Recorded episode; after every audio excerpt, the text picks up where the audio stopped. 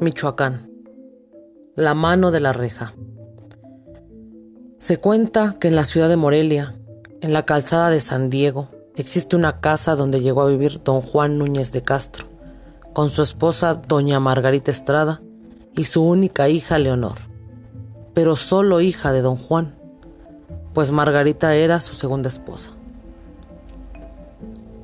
Mujer que constantemente humillaba a Leonor, quien tenía una belleza inigualable.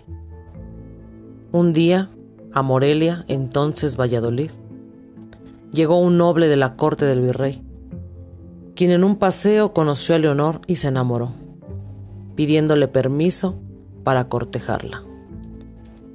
Ella aceptó y se vieron en una ventanilla del sótano de la casa, donde Leonor dormía, porque su madrastra no quería que mostrara su belleza en ningún lugar.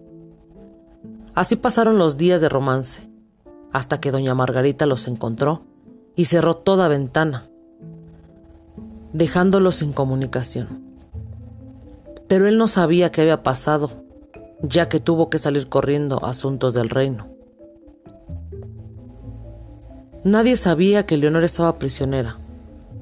Los días pasaron y ella seguía encerrada,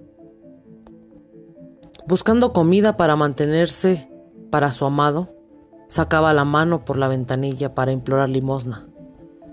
La gente ya rumoraba de la mano que salía de la reja, pero doña Margarita se había encargado de disipar los rumores.